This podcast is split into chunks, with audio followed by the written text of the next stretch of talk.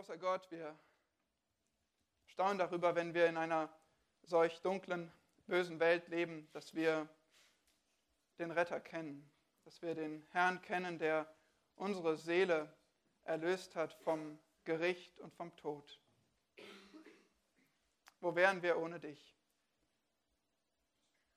Danke, dass wir Frieden haben dürfen in dir, dass wir das bekennen können, nicht aufgrund unserer Werke und Errungenschaften, sondern allein durch deine Gnade. Und so gibst du uns eine Perspektive auf das Leben in einer vergänglichen, verwerflichen, vergeblichen Welt und wir brauchen diese Perspektive so sehr. Bitte sprich zu uns durch dein heiliges Wort. Amen.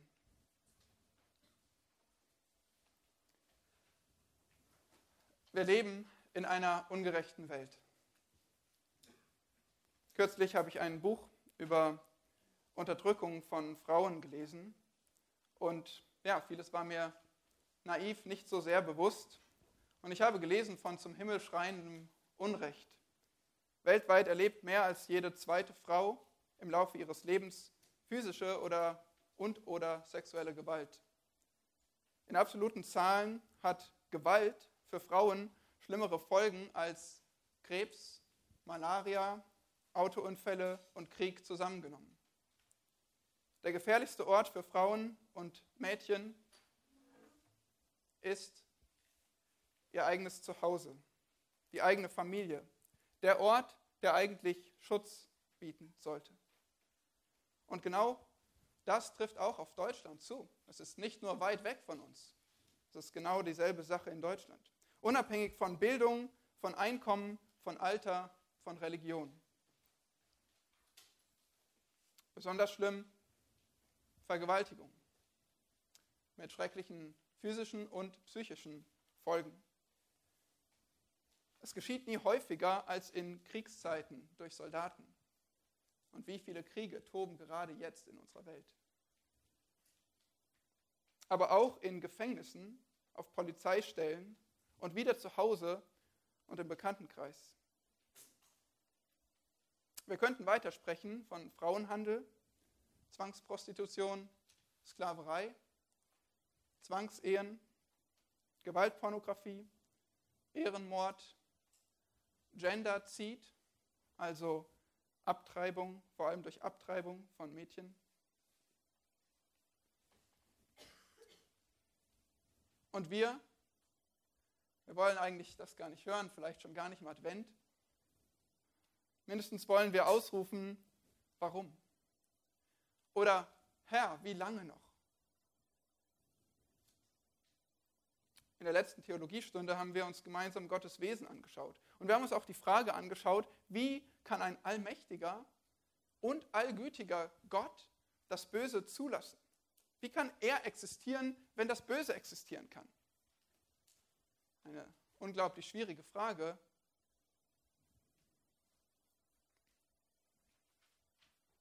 Aber wir haben auch gesehen, dass die Bibel eine Antwort gibt darauf. Vielleicht nicht unbedingt die Antwort, die alle unsere Fragen auslöscht oder die, die uns so passt. Aber doch gibt Gott eine Antwort, selbst auf die schwierigsten Fragen.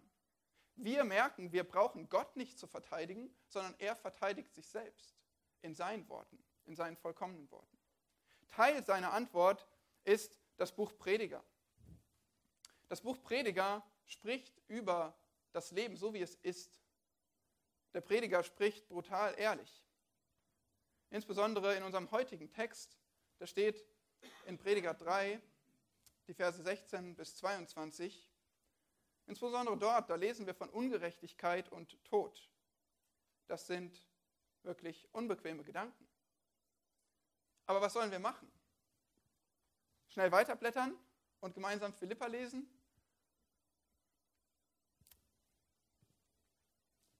Nein, es ist unfassbar wertvoll, sich genau diese Gedanken über unsere Welt anzuhören und vor allem nicht nur zu hören, sondern zu lernen.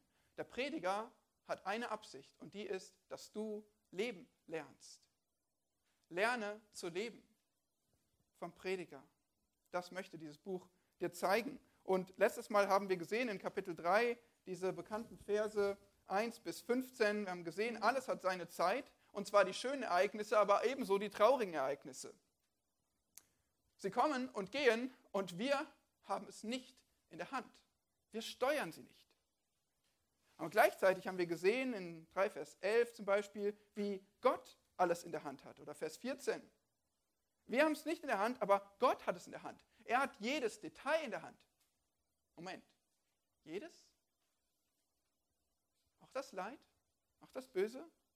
Oh ja, Gott ist souverän. Er hat jedes Detail in der Hand. Wir können nicht alles verstehen, aber wir können vertrauen, wenn wir Gott kennen. Wenn wir wissen, er hat es vortrefflich gemacht, so wie wir gelesen haben. Wir müssen ihn fürchten und wir müssen ihm vertrauen und ganz besonders im Leid und in Ungerechtigkeit. Und hier schließt der Predigtext an, Vers 16 bis 22. Er spricht über Gott und zeigt ihn uns als den Souverän und den Richter inmitten einer ungerechten Welt. Also lasst uns gemeinsam lesen, Prediger 3, Verse 16 bis 22. Ich sprach in meinem Herzen, äh, Entschuldigung, und weiter sah ich unter der Sonne. An der Stätte des Gerichts, da herrschte Ungerechtigkeit. Ja, Ungerechtigkeit herrschte an der Stätte des Rechts. Da sprach ich in meinem Herzen, Gott wird den Gerechten wie den Gottlosen richten, denn er hat dort eine Zeit bestimmt für jedes Vorhaben und für jedes Werk. Ich sprach in meinem Herzen, es geschieht wegen der Menschenkinder, damit Gott sie prüfe und damit sie einsehen, dass sie an und für sich wie das Vieh sind. Denn das Geschick der Menschenkinder und das Geschick des Viehs ist ein und dasselbe. Die einen sterben so gut wie die anderen, und sie haben alle denselben Odem. Und der Mensch hat dem Vieh nichts voraus, denn es ist alles nichtig. Alle gehen an denselben Ort. Alles ist aus dem Staub geworden und alles kehrt auch wieder zum Staub zurück. Wer weiß, ob der Geist des Menschen aufwärts steigt der Geist des Viehs aber abwärts zur Erde fährt? So sah ich denn, dass es nichts Besseres gibt, als dass der Mensch sich freue an seinen Werken. Denn das ist sein Teil. Denn wer will ihn dahin bringen, dass er Einsicht in das gewinnt, was nach ihm sein wird?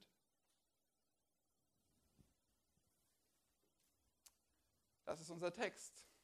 Vielleicht nicht der gewöhnlichste Predigtext oder für einen zweiten Advent. Aber lasst uns sehen, wie Gott auch durch diese Botschaft zu uns spricht und uns eine sehr wichtige Lektion lernen möchte. Wir sehen hier, dass der Prediger ganz typisch vorgeht. Er beobachtet. Er sagt, ich sah. Und er sagt, ich sprach.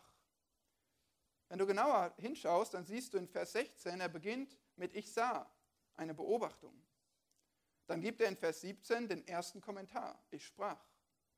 Vers 18 der zweite Kommentar, ich sprach. Und am Ende in Vers, 4, in Vers 22 seine Schlussfolgerung, so sah ich. Und genau in diesen vier Schritten, vier Abschnitten möchten wir uns diesen Text anschauen und hier vier Erkenntnisse sehen. Vier Erkenntnisse über das Leben in einer ungerechten Welt, damit du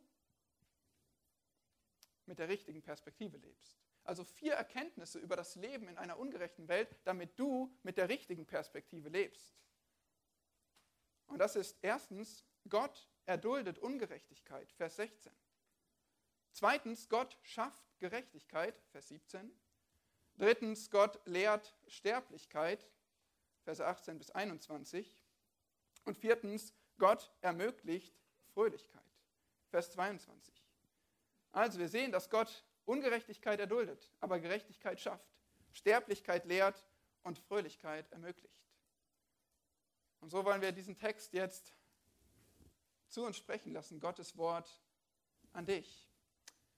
Gott erduldet Ungerechtigkeit. Das ist die erste Erkenntnis und die sehen wir in Vers 16. Der Prediger schreibt, und weiter sah ich. Er zeigt uns also, ich beginne jetzt ein neues Thema. Ich habe da was Neues entdeckt. Eine Beobachtung, ein Problem. Es ist das Problem der Ungerechtigkeit. Es folgt ganz logisch auf die vorigen Verse. Worüber haben wir da gelesen? Wir sehen dort, dass alles seine Zeit hat und sich abwechselt, aber vor allem lesen wir von Zerstören, von Sterben, von Töten, von Krieg, von Hassen, von viel Leid. Und nur logisch, dass er jetzt über Ungerechtigkeit spricht. Nun, was ist Ungerechtigkeit? Ungerechtigkeit ist doch, wenn Regeln gebrochen werden, wenn Gesetze verletzt werden. Und diese gibt es überall, im Großen und im Kleinen, zu jeder Zeit und an jedem Ort. Wir haben uns eben ein paar Gedanken gemacht über die Ungerechtigkeit, die Frauen widerfährt in unserer Welt. Ganz allgemein könnten wir davon sprechen, dass viele Politiker bestechlich sind, dass Firmen ihr Geschäftsmodell oft mit eng mit Betrug verzahnen. Wir sehen, dass Nationen Angriffskriege führen. Das ist doch nicht gerecht, oder? Aber du erlebst es auch in deinem Alltag. Da bin ich ganz sicher. Zum Beispiel, wenn du immer als einer der Letzten an die Reihe kommst. Das ist doch unfair. Oder wenn du nichts getan hast und plötzlich von der Arzthelferin angeschnauzt wirst. Das ist doch unfair. Vielleicht auch, wenn du mitten im Netz eine schimmlige Orange findest, die du nicht gesehen hast, die aber schon alle anderen angesteckt hast. Das ist doch ungerecht. Wisst ihr, nicht alle Menschen würden mit uns diese Loblieder für den Herrn singen, aber alle Menschen auf dieser Welt, die würden in ein großes Lied einstimmen. Wir würden alle gemeinsam singen über die Ungerechtigkeit in der Welt. Niemand stellt das in Frage. Aber vielleicht gibt es eine letzte Chance, wo Gerechtigkeit zu finden ist nämlich die letzte Möglichkeit der Klage. Vor Gericht, da muss doch Recht gesprochen werden, oder? Wenn irgendwo Gerechtigkeit zu finden ist, dann vor Gericht. Aber der Prediger sagt, er fand Ungerechtigkeit an der Stätte des Gerichts. Ungerechtigkeit an der Stätte des Rechts. Da, wo die Armen und die Schwachen der Gesellschaft unterstützt, ihnen geholfen werden soll, da fand er Ungerechtigkeit. Nun, er war König. Er konnte es nicht verhindern. Er konnte Richter einsetzen. Er konnte nicht verhindern, dass Ungerechtigkeit herrscht. Sogar an der Stätte des Gerichts. Selbiges erleben wir in Deutschland, wo Recht gesprochen wird oder Unrecht gesprochen wird über Familienrecht, über Ehen, über die Rechte der ungeborenen Menschen. Warum? Warum ist das so? Was sind das für Menschen, die Recht sprechen? Sie sind auch Sünder. Sie sind auch geistlich blind. Das Leben ist nicht fair. Ich konnte es in den letzten Tagen wieder einige Male hören bei ein paar Kindern zu Hause. Das ist unfair. So oft sagen wir das, oder? Das ist unfair, das ist gemein. Wie oft hörst du dich das sagen, auch wenn du schon groß bist? Wir alle hatten oder haben Situationen, wo wir ungerecht behandelt werden. Wirklich ungerecht. Ich bin sicher, du kannst jetzt einige Sachen aufzählen, wo du ungerecht behandelt wurdest und wirst, oder? Hier eine Frage. Hat Gott dir je versprochen, dass du gerecht behandelt wirst, dass das Leben fair ist? Finden wir das in der Bibel? Nein, das hat er nicht getan. Nie. Im Gegenteil, er sagt sogar, alle, die gottesfürchtig leben wollen in Christus Jesus, die werden Verfolgung erleiden. Das ist, was Gott dir versprochen hat als Christ. Verfolgung, nicht Fairness. Deshalb sollten wir, wenn das noch unser Luftschloss ist, damit ein Ende machen. Die Fairness zu erwarten, die Gerechtigkeit in allen Dingen. Das Leben ist nicht fair. Erwarte es nicht. Weil wenn du es weiter erwartest, dann wirst du nur frustriert. Prediger schreibt in Kapitel 5, Vers 7 von der Unterdrückung, die er sieht, von Ungerechtigkeit. Und er sagt, wenn du das siehst, so wundere dich nicht darüber. Es ist völlig normal in dieser Welt. Deine Reaktion auf Unrecht, die macht deutlich, wofür du lebst. Sie ist ein Indikator dafür, was dir wichtig ist. Nun, wenn diese Welt und was sie bieten kann, dir sehr, sehr wichtig ist, dann wirst du über jeden Euro, der dir entzogen wird und über jede Wunde, die dir zugefügt wird, sehr erbost sein. Unrecht. Du wirst dran hängen. Es wird dich quälen, dir den ganzen Abend, den ganzen Urlaub vermiesen, dieses Unrecht. Aber wenn dein Schatz und dein Zuhause ganz woanders sind, was macht dieser Euro? Wie war das mit den gottesfürchtigen Menschen der Schrift? Bei einem Josef, bei einem Jeremia, einem David und einem Daniel, einer Hannah, einem Paulus und einem Jesus. Die haben Unrecht erlitten und erduldet. Und das sollten auch wir tun. Wir sollten nicht mehr erwarten, dass das Leben fair ist, weil das Leben zu dem Leben gehört in dieser Welt einfach Ungerechtigkeit. Es ist so. Und was du, worauf du aufpassen solltest, ist, dass du dich nicht anstecken lässt. Weil das ist nur allzu leicht, wenn alle um dich herum ungerecht sind. Petrus schreibt, keiner von euch soll daher als Mörder oder Dieb oder Übeltäter leiden oder weil er sich in fremde Dinge mischt. Wenn er aber als Christ leidet, so soll er sich nicht schämen, sondern er soll Gott verherrlichen in dieser Sache.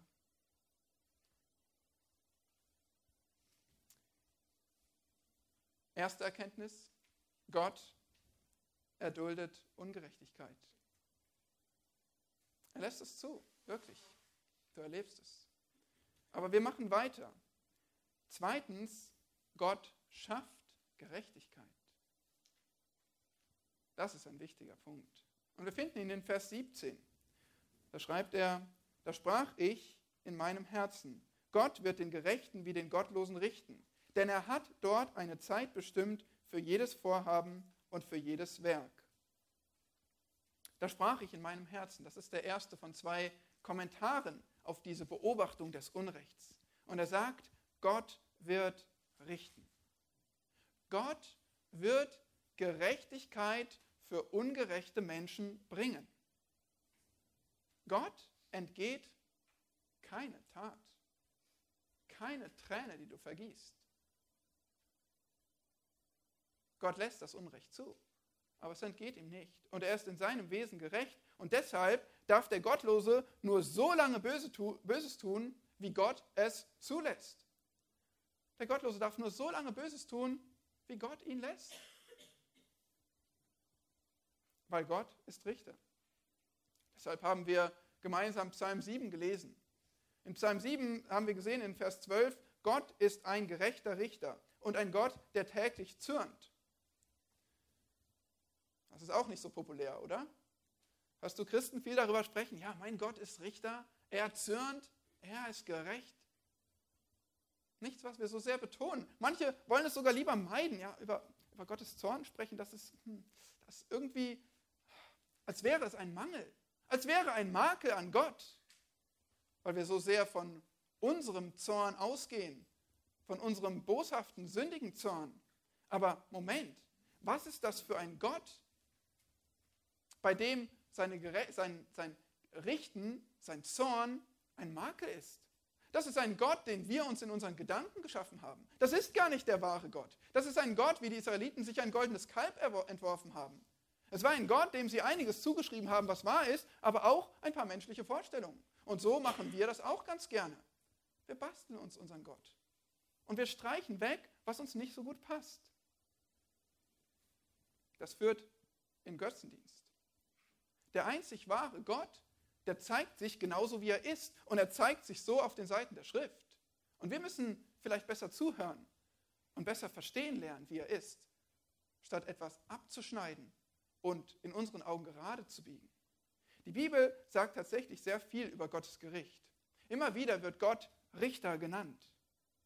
Und wir sehen, wie er richtet durch die ganze Geschichte. Er richtet Adam, er richtet Achan, er richtet Ananias, Gott richtet. Wer ist Jesus Christus? Ja, er ist der Retter, aber er ist nicht nur der Retter, sondern er ist der von Gott bestimmte Richter, sagt Apostelgeschichte 10, wortwörtlich. Und so wird Gott deswegen durch Jesus Christus auch in Zukunft richten. Alle Menschen nach ihren Werken. Wenn wir mit Ungerechtigkeit konfrontiert sind, dann wundern wir uns manchmal darüber. Wir wundern uns, dass das alles so passieren darf, oder? Uns geht es dann wie Asaf, der den Psalm 73 geschrieben hat. Und einfach perplex war davon, was er alles um sich herum an Gottlosigkeit sah, die irgendwie freien Lauf hatte. Es schien den Sündern besser zu gehen. Warum? Warum erduldet Gott Ungerechtigkeit? Warum dauert es in unseren Augen so lange, bis er richtet, wenn er doch ein Richter ist? In 2. Petrus 3 sehen wir, dass Gott sehr geduldig ist. Wir könnten sagen, Gott hat ein anderes Zeitgefühl als wir. Aber Gott garantiert, dass jeder empfängt, was er verdient, früher oder später. Und das sehen wir hier auch in diesem Text. Da heißt es, denn er hat dort eine Zeit bestimmt. Es ist nicht ganz klar, was dieses dort meint, aber höchstwahrscheinlich bezieht es sich auf Vers 16, auf eben diese ganzen Situationen, wo Unrecht geschieht.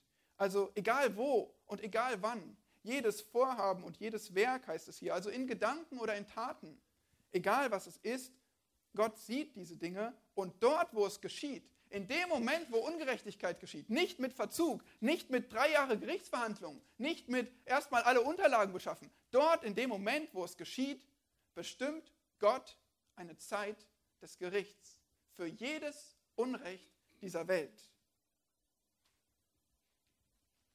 Es wird vollständige Gerechtigkeit geben für jede Tat und für jeden Menschen. Das muss so sein, weil Gott gar nicht anders kann. Du kannst anders. Du kannst untreu sein. Du kannst dich selbst verleugnen. Du kannst mal das tun und dann mal das tun, wenn du einfach zu bequem bist oder zu faul bist. Auch unsere Richter können das. Aber Gott kann es nicht. Er ist gerecht in seinem Wesen. Es ist ihm nicht möglich, ungerecht zu sein. Und deshalb ist diese Gerechtigkeit auch alles andere als ein Makel. Es ist vielmehr eine Qualität, dass da ein Wesen ist in unserem Universum, über unserem Universum stehend, was wirklich gerecht ist und was gar nicht anders kann. Und was gerecht ist, im Zusammenspiel mit all seinen anderen Eigenschaften, seinen Vollkommenheiten. Er ist perfekte Gerechtigkeit im Zusammenspiel mit perfekter Geduld und perfekter Liebe und perfekter Gnade und Barmherzigkeit.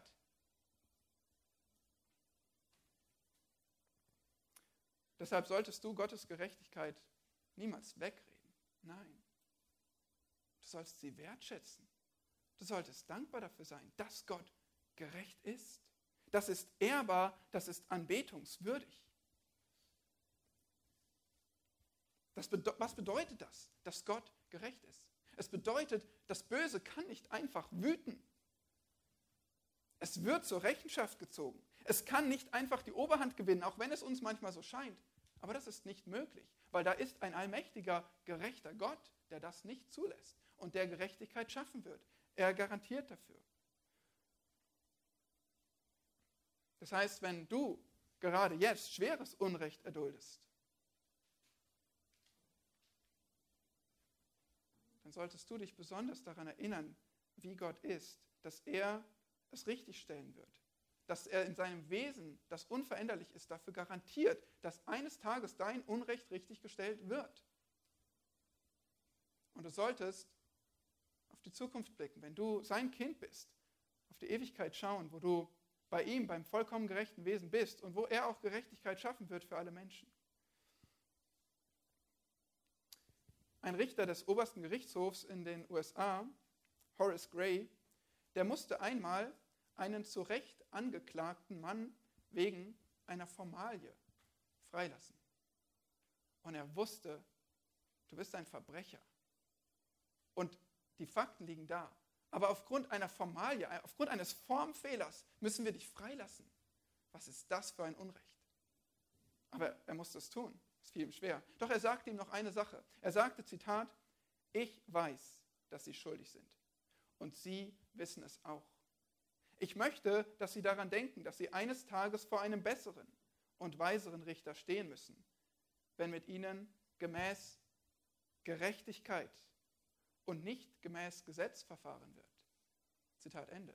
Unser Gesetz, das kann Unrecht sein. Unsere Formfehler, die können dumm sein. Aber irgendwann wird mit den Menschen nicht entsprechend menschlicher, fehlbarer Gesetze verfahren, sondern entsprechend göttlicher, unfehlbarer Gerechtigkeit. Eine Sache noch in diesem Vers. Wen wird Gott richten? Was steht hier?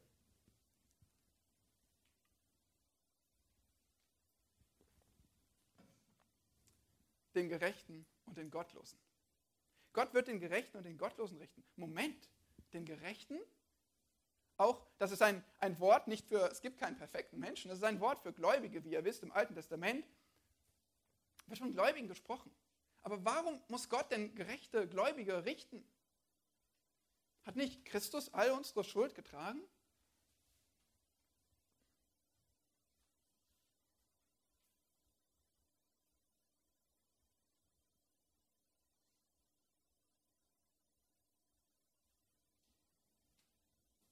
Ja, hat er. Das sehen wir ganz klar in der Schrift. Römer 8. Niemand kann Anklage gegen uns erheben. Wenn Gott für uns ist, wer sollte gegen uns sein? Christus ist mein Stellvertreter. Aber wir haben gleichzeitig auch zuletzt betrachtet, gemeinsam in Jakobus 2, dass echter, lebendiger Glaube sich durch gerechte Werke äußert, oder? Das kennzeichnet einen lebenden Glauben, dass wir Gerechtigkeit vollbringen durch Gottes Kraft. Glaubenswerke. Und auch Christen, auch Gläubige werden aufgrund ihrer Glaubenswerke beurteilt. Auch davon spricht die Schrift. Zum Beispiel 1. Korinther 3 zeigt uns, dass wir entweder Lohn oder Schaden erhalten werden, entsprechend dem, wie wir gelebt haben, gedient haben, gehorcht haben. Nun, es geht dabei nicht um unser ewiges Heil. Das ist garantiert gesichert in Christus. Aber es geht eben um Lohn oder Schaden, um Belohnung oder auch Scham. Wenn wir ohne den Herrn gewirkt haben, wenn wir sehr nachlässig waren und ihm nicht ergeben. Und das verleiht auch unserem Leben als Christen eine moralische Bedeutung. Dem, was wir tun, Tag für Tag, wie wir denken. Jedes Wort zählt. Das ist auch für uns eine ernste Ermahnung.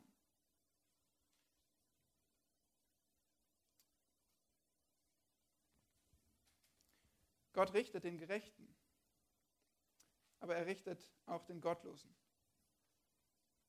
Römer 2, Vers 5 bis 6. Aber aufgrund deiner Verstocktheit und deines unbußfertigen Herzens häufst du dir selbst Zorn auf für den Tag des Zorns und der Offenbarung des gerechten Gerichtes Gottes, der jedem vergelten wird nach seinen Werken. Die Bibel sagt, dass jeder, der ohne Gott lebt, nach seinen Werken gerichtet wird, nach seinen ungerechten Werken. Wir freuen uns zwar in der Tatsache, dass Gott gerecht ist, aber oh, wie sehr leiden wir darüber, dass Gott jeden Menschen richten wird. Die Bibel beschreibt das Gericht Gottes als den Ort schrecklichster Qual, die Hölle. Gott ist gerecht und deshalb hasst er Böses so sehr, dass er es bestrafen muss, dass er es verurteilen muss. Gott ist zornig haben das gelesen. Und er zürnt über eine ungerechte Welt. Du denkst dir vielleicht, du regst dich so sehr auf über die Ungerechtigkeit um dich herum. Oh, Gott ist noch viel zorniger als, als, als wir, die wir selbst Sünder sind. Gott ist zornig über das Böse und deshalb wird er es auch richten.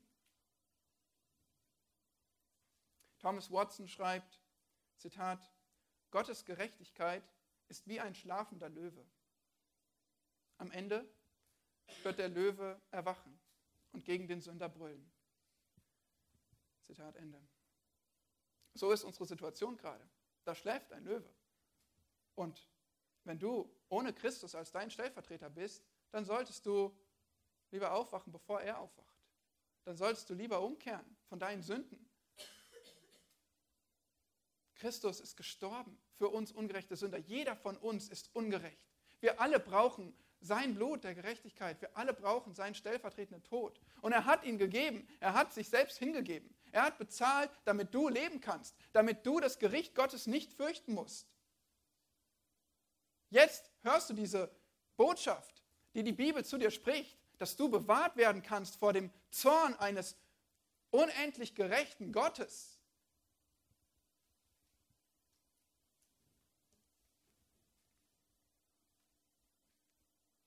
Es gibt nur einen, einen Weg, dem Zorngericht zu entfliehen. Glaube an den Herrn Jesus Christus, als Gottes Sohn, der für Sünder gestorben ist. Und kehr um von deinem, von deinem ungerechten Leben und folg ihm nach.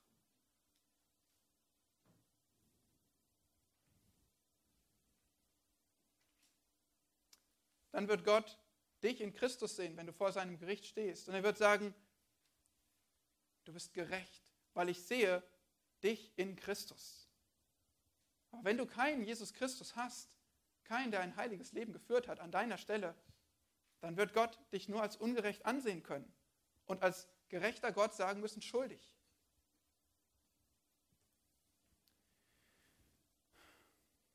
Das sind zwei Erkenntnisse über das Leben in der ungerechten Welt. Dass Gott Ungerechtigkeit erduldet, aber dass er auch Gerechtigkeit schaffen wird. Die dritte Erkenntnis, Gott lehrt Sterblichkeit. Vers 18. Ich sprach in meinem Herzen, es geschieht wegen der Menschenkinder, damit Gott sie prüfe und damit sie einsehen, dass sie an und für sich wie das Vieh sind.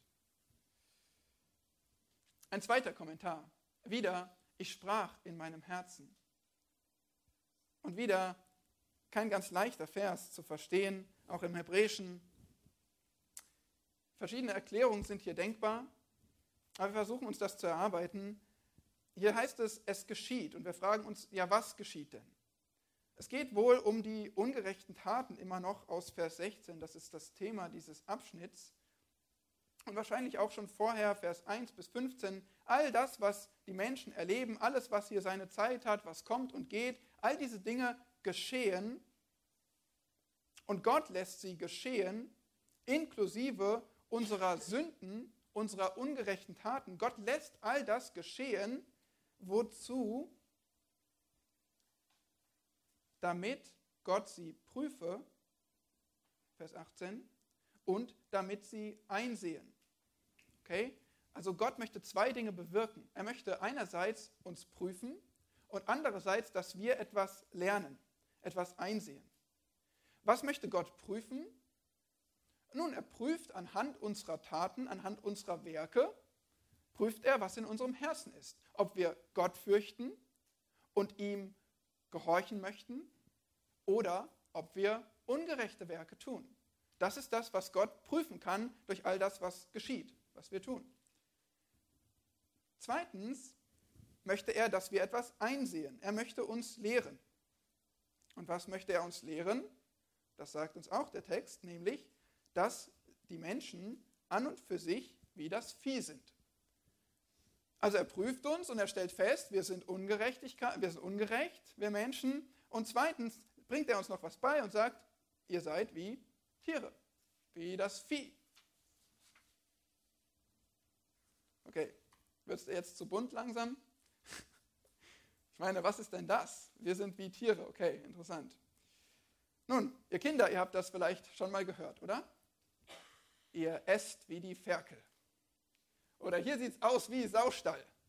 Oder es riecht hier nach Raubtier.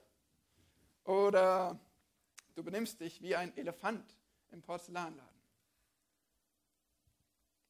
Und dann gibst du nur eine Antwort und sagst, mein Name ist Hase.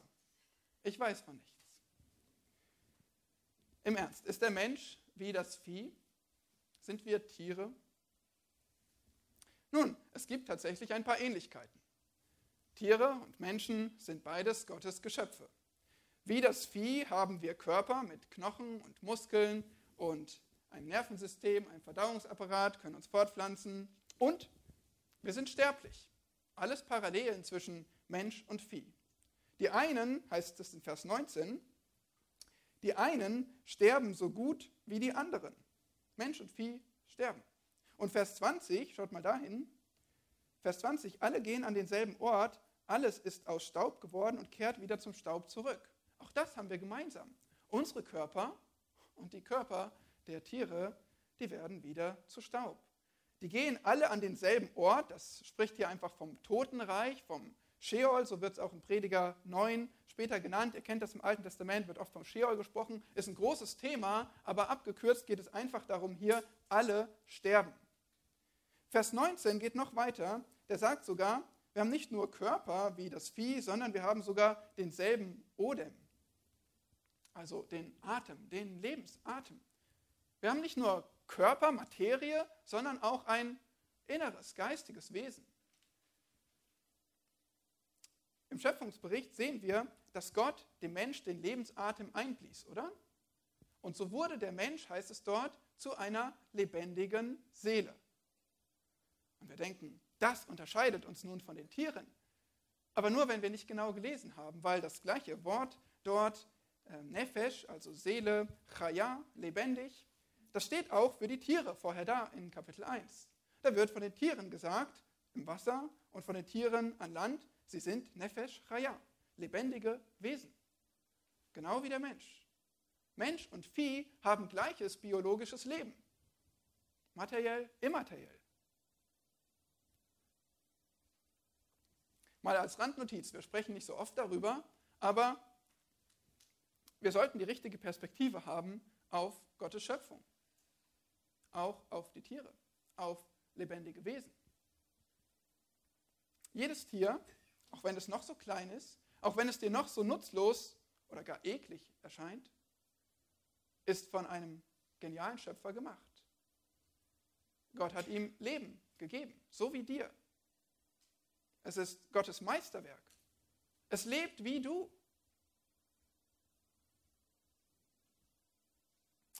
Und Gott lehrt uns in seinem Wort tatsächlich Respekt vor dem Leben.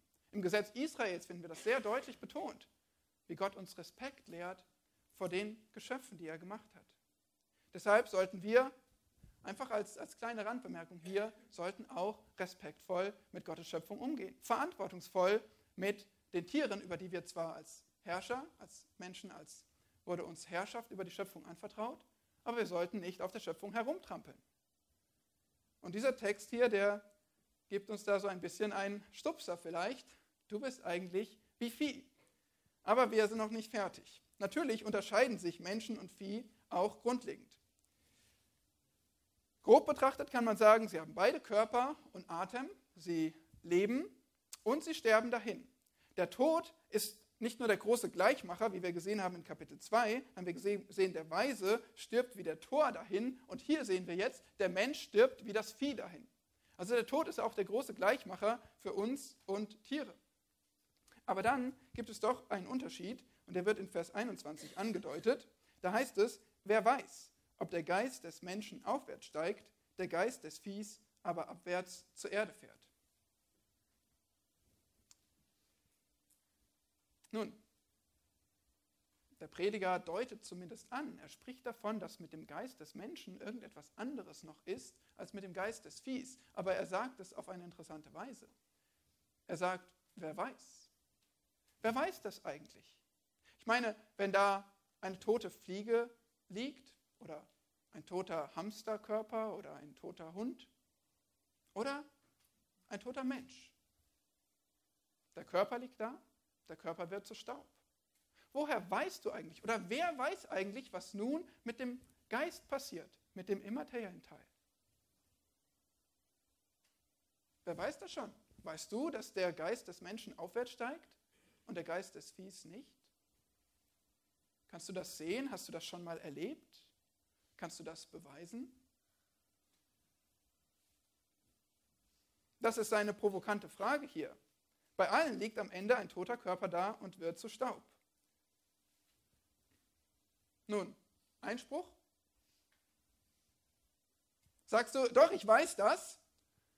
Ich weiß das, das, was mit dem menschlichen, immateriellen Teil, mit seiner Seele geschieht. Mit seinem Geist? Weißt du das? Hm, hm, hm. Ja, okay, bisschen nicken, bisschen Kopfschütteln, also bisschen Unsicherheit. Ähm, natürlich, Gott lehrt uns darüber, was mit unserer Seele passiert. Deshalb hast du Hoffnung, du hast Glauben. Natürlich, Gott spricht davon, aber der Prediger, der deutet das auch an. Er, er, spricht vom Aufwärtssteigen und vom Abwärtssteigen. Er zeigt, hier ist ein Unterschied. Und wenn du, ich meine, was, was haben wir vorher besprochen? Wir haben gerade über Gott, den Richter, gesprochen, dass jeder Mensch am Ende seines Lebens zur Rechenschaft gezogen wird. Natürlich passiert was mit unserem immateriellen Teil. Natürlich passiert was mit unserer Seele. Wir werden vor Gott stehen. Und wenn wir in Christus sind, werden wir in der Ewigkeit Gemeinschaft mit ihm haben. Ja, der Prediger selbst hat das hier ähm, angedeutet. In Vers 11 sehen wir auch, die Ewigkeit hat Gott ihnen ins Herz gelegt. Aber woher weißt du diese Dinge? Warum weißt du das? Weißt du das, weil du vielleicht jemand aus deiner Familie hast sterben sehen und dann gesehen hast, der Geist geht jetzt hoch zu Gott? Nein, das weißt du nicht, das siehst du nicht.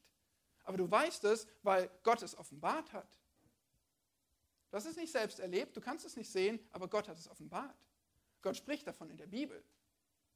Der geniale Schöpfer, der hat geredet und er hat seine Wahrheit, seine Weisheit aufgeschrieben. Und deshalb weißt du, was mit deiner Seele passiert.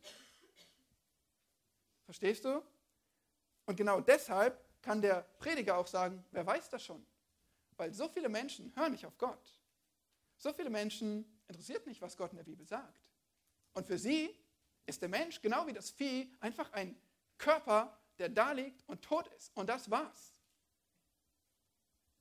Weil sie Gottes Offenbarung nicht hören wollen. Wer weiß das schon? Ohne Gott weißt du es nicht.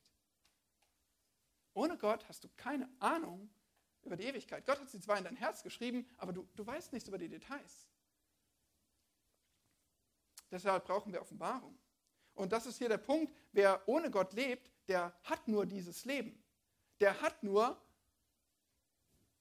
seine Zeit bis zum Tod und dann ist alles vorbei in seinen Augen.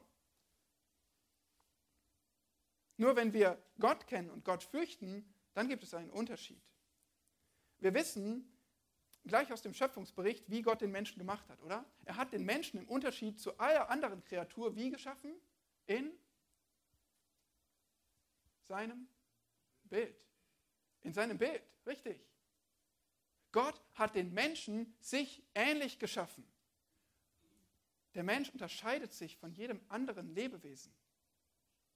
Adam hat den Tieren Namen gegeben, stimmt's? Und nicht umgekehrt. Die Tiere haben nicht Adam Namen gegeben. Gott hat den Menschen anders geschaffen. Und Gott hat dem Menschen eine andere Aufgabe gegeben, die Schöpfung zu bewahren und über sie zu herrschen. Weil Gott den Menschen in seinem Bild geschaffen hat mit der Fähigkeit ähm, zu, zu fühlen, zu wollen, zu durchdenken, zu entscheiden. Aber wenn jemand Gottes Bild verachtet, wenn jemand nicht nach Gott fragt, für den ist es nur ein Körper, ein begrenztes irdisches Leben. Und er verfehlt den Sinn des Lebens. Er verfehlt seine Bestimmung. Er verachtet das Bild Gottes in sich. Er verachtet Gott und deswegen verachtet er auch, dass er in Gottes Bild geschaffen ist. Er nimmt zwar die Segnungen dankbar an und holt sich vielleicht einen Doktortitel mit dem Verstand, den er bekommen hat, aber er verachtet Gott und das Bild, was Gott in ihn hineingelegt hat. Und er lebt eigentlich wie ein Tier. Der Mensch ohne Gott, der lebt wie ein Tier. Ich weiß, provokante Aussage, aber ich hoffe, ihr könnt das jetzt ein bisschen einordnen in diesem Kontext und auch deshalb spricht der Prediger diese Worte. Er sagt, der Mensch ist eigentlich an und für sich wie das Vieh. Wenn er ohne Gott lebt, Benedikt Peter schreibt, was den Menschen zum Menschen macht, ist seine einmalige Bestimmung, Gott zu erkennen, Gott zu lieben und zu fürchten und Gott zu dienen. Der Mensch ohne Gott ist ein Tier. Zitat Ende.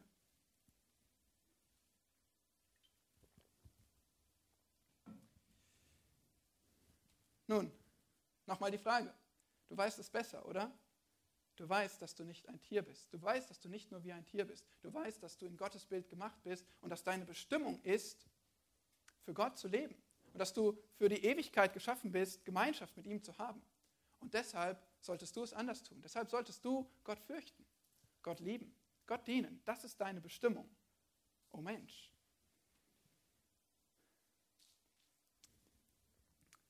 Vier Erkenntnisse über das Leben in einer ungerechten Welt. Erstens, Gott erduldet Ungerechtigkeit. Zweitens, er schafft Gerechtigkeit. Drittens, er lehrt Sterblichkeit. Und viertens, Gott ermöglicht Fröhlichkeit. Vers 22. So sah ich denn, dass es nichts Besseres gibt, als dass der Mensch sich freue an seinen Werken, denn das ist sein Teil. Denn wer will ihn dahin bringen, dass er Einsicht in das gewinnt, was nach ihm sein wird?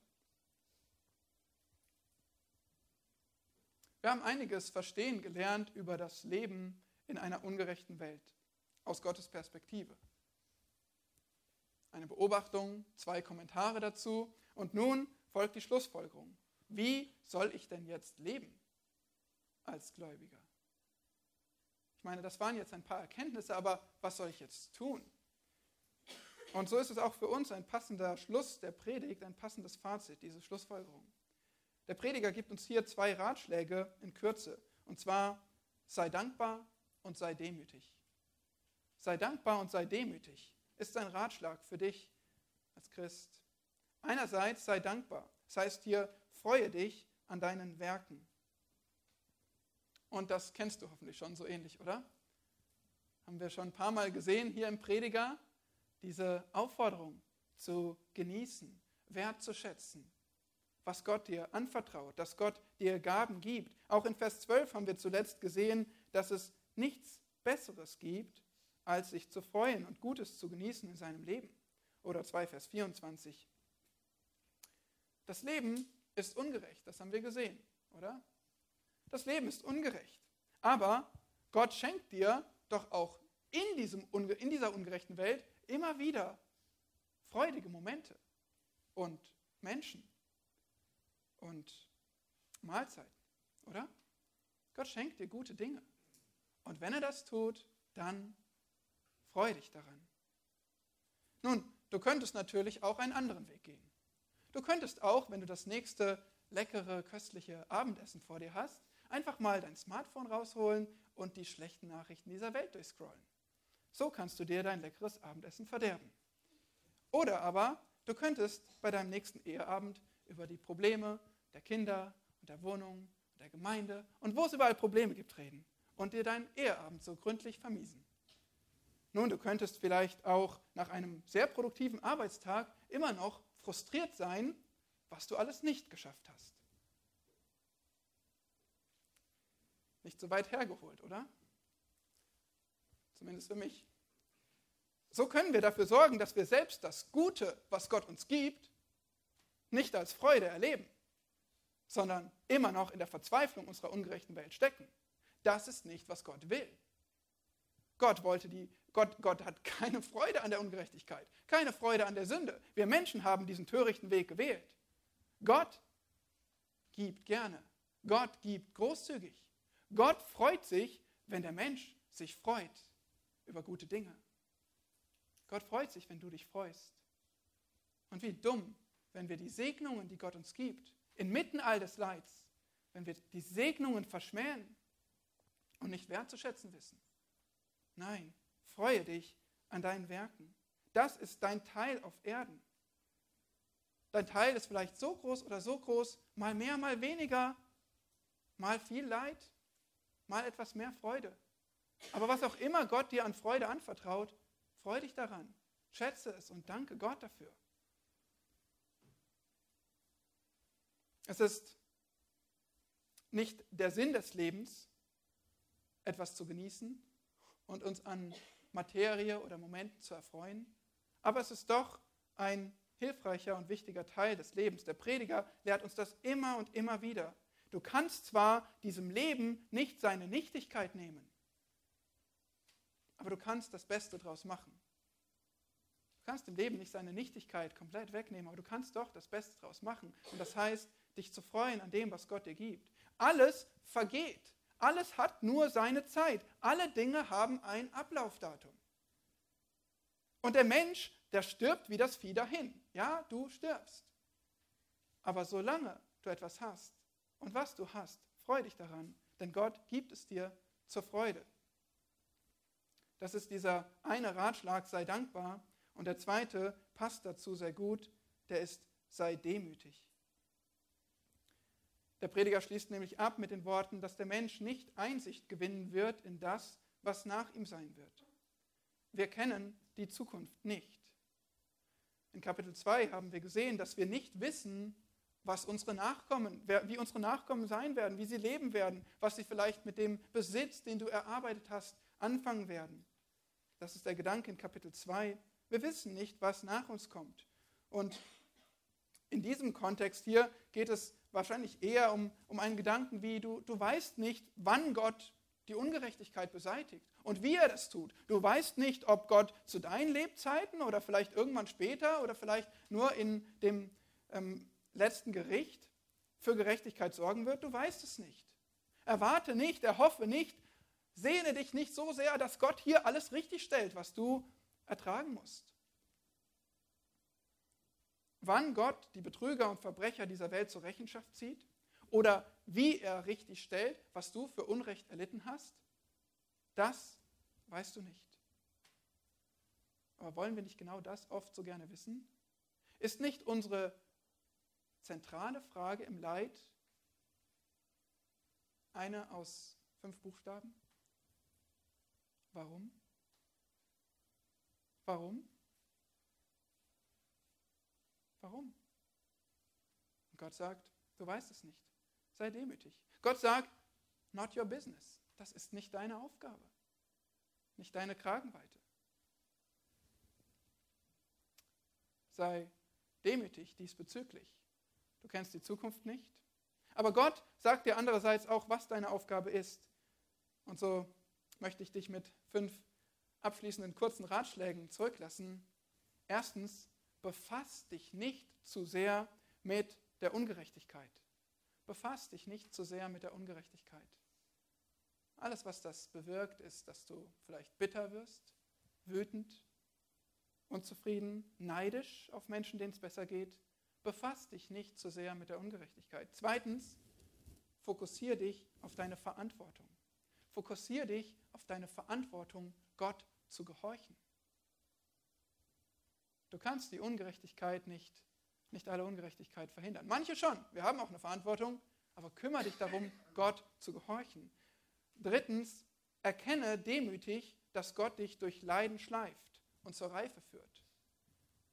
Erkenne demütig, dass Gott dich gerade durch Leiden schleift und er arbeitet, dich zur Reife führt. Mancherlei Prüfungen für ein vollkommenes Werk in dir.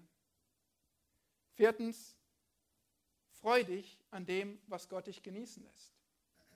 Haben wir gerade besprochen. Wenn Gott dir was gibt, freu dich dran, was er dich genießen lässt. Und vor allem, ganz wichtig, fünftens, hab ein richtiges Bild von Gott. Hab ein richtiges Bild von Gott. Wir haben ihn heute etwas mehr kennengelernt und darüber nachgedacht, wie er Richter ist, aber im Zusammenspiel mit all seinen Vollkommenheiten. Vertraue, dass Gott sich kümmert. Verse 1 bis 15 haben das so deutlich gezeigt. Gott hat alles vortrefflich gemacht zu seiner Zeit. Gott lenkt diese Welt, jedes Detail, das Böse und das Gute, das Schmerzhafte und das Freudige. Es ist Teil seiner Souveränität. Nichts überrascht Gott, nichts verhindert seine Pläne. Du kannst ihm vertrauen, wenn du weißt, dass er souverän ist, dass er allmächtig ist, dass er weise ist und dass er liebevoll ist. Wenn du diese Dinge im Zusammenspiel siehst, Gottes ganzes Wesen im Zusammenspiel siehst, dann kannst du ihm vertrauen, auch in einer ungerechten Welt. Und insofern ist die eine Antwort auf das Warum, die eine Antwort, die genügt, ist Gott. Gott selbst ist die Antwort auf unsere Fragen. Der englische Poet William Cowper litt an Depressionen und schrieb uns wunderbare Zeilen über Gott. Gar rätselhaft, so handelt er, sein Werk an uns zu tun. Sein Fußabdruck zeigt sich im Meer. Er reitet auf dem Sturm. In Minen unergründlich tief, ungemein behende, bringt er zutage, was dort schlief, zum bestimmten Ende. Fasse nur Mut, verzagte Schar, denn das, wovor dir graut, sind Wolken, die dem Bersten nah, sind Segen auf dein Haupt. Verlass dich nicht auf den Verstand, vertraue seiner Gunst. Hinter souveräner Hand sein Lächeln sich verschanzt. Sein Ziel alsbald Gestalt annimmt, wird klarer mit den Stunden, wenngleich die Knospe bitter schmeckt, die Blüte wird dir munden. Unglaube in die Irre führt, missdeutet, was er tut. Gott selbst ist's, der interpretiert. Am Ende ist es gut. Amen. Großer Gott, so staunen wir über dein herrliches Wesen und vertrauen dir in deiner Souveränität und Liebe und Weisheit. Es ist schwer, in einer ungerechten Welt zu leben, aber wir wollen auf dich blicken, uns in dir freuen und dir gerne gehorchen. Wir flehen dich an, dass wir in dir unsere Freude sehen und finden und nicht in unseren Umständen. Und wir beten von Herzen, dass jeder, der hier ist, Teil deiner Herrlichkeit wird, bei dir sein wird in Ewigkeit, freigesprochen vom gerechten Gericht, dass wir alle zu dir kommen im Glauben, du unsere Schuld nimmst und wir nicht dich als zornigen Gott und brüllenden Löwe fürchten müssen. O Herr, bitte wirke das in deiner großen Gnade. Amen.